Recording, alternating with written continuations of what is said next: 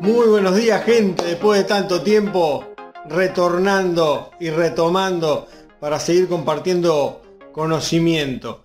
Para los que no me conocen, mi nombre es Walter Zucarino, soy un estudioso de la programación neurolingüística, del coaching, las, las neurociencias, la psicología, la psiquiatría, la antropología, tanatología todo lo que tenga que ver con, todo tipo de terapias y de crecimiento personal, también liderazgo, me encanta lo que es el liderazgo, pero por sobre todas las cosas soy un apasionado por el comportamiento humano y nuestra forma de ser, de hacer y de vivir en este mundo. Bueno, ahora que ya me he presentado, he estado hablando con un par de compañeros, de amigos, y me han, hemos estado dialogando sobre cuántas personas deberían de poder mantener el hogar. La gran mayoría de personas, si son una pareja, dos, tres o cuatro personas, cuatro integrantes en la familia, normalmente trabajan los cuatro, los tres, o sea, la cantidad que sean en el grupo que puedan trabajar por la edad, por un montón de factores, entre todos mantienen el hogar. Y yo ahí discrepé y dije que no estaba en acuerdo. El por qué, yo sé que estamos en, en Uruguay, es una situación difícil, mas no imposible.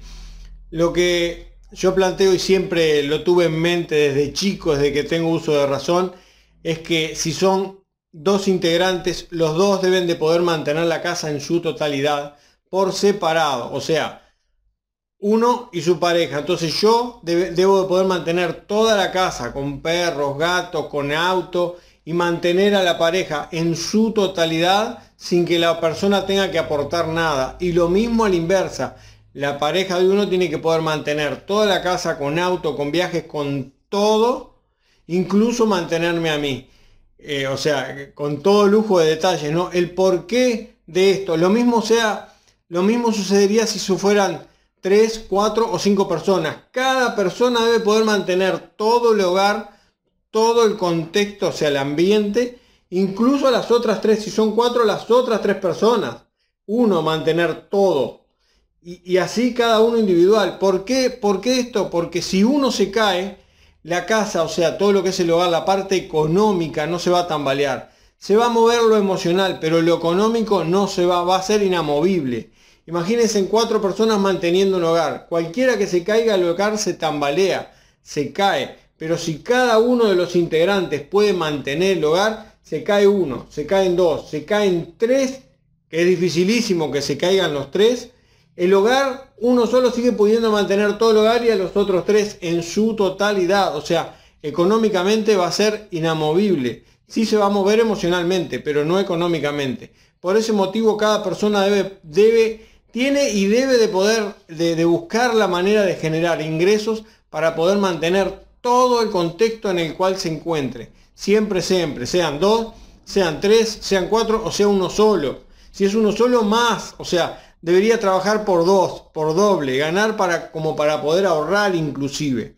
¿Por qué motivo? Porque si él mismo se cae y se queda sin trabajo, se, cae, queda abajo, viviendo bajo un puente, como se dice acá en Uruguay. En cambio, si gana como para poder ahorrar, va generando un colchón, un lugar, de, una reserva de, dinero. Cosa de que si le pasa algo, él, esa persona, tanto mujer u hombre, tiene esa reserva de dinero como para poder seguir manteniendo el hogar, aunque sea el mínimo, ahorrando mucho para poder conseguir otro empleo o poder generar un ingreso y vivir bajo sus propios términos. O sea, siempre, siempre, si son cuatro, los cuatro individuales, siempre individuales, dos, tres o cuatro. Cada persona tiene que poder mantener la totalidad. Por ese motivo es que yo pienso de esa manera y se los comparto.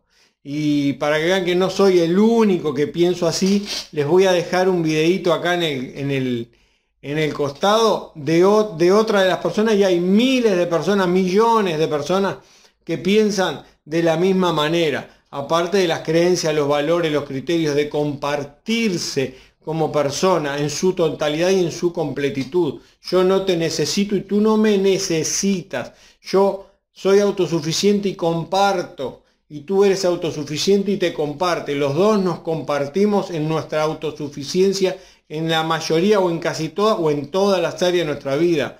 Esa es la mejor manera de, amarse, de quererse y respetarse. Entonces, ninguno no, no, se va a tambalear jamás.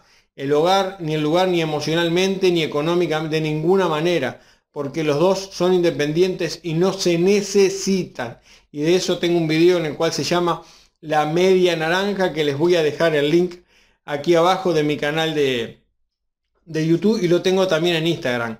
La Media Naranja existe, ese es el título de, del video que subí. Y bueno, ahora les voy a pasar a dejar el video aquí en el costado para que lo vean y lo puedan apreciar y vean que no soy el único, somos miles, millones de personas que pensamos de esa manera. Aquí se los comparto para que lo podamos ver todos.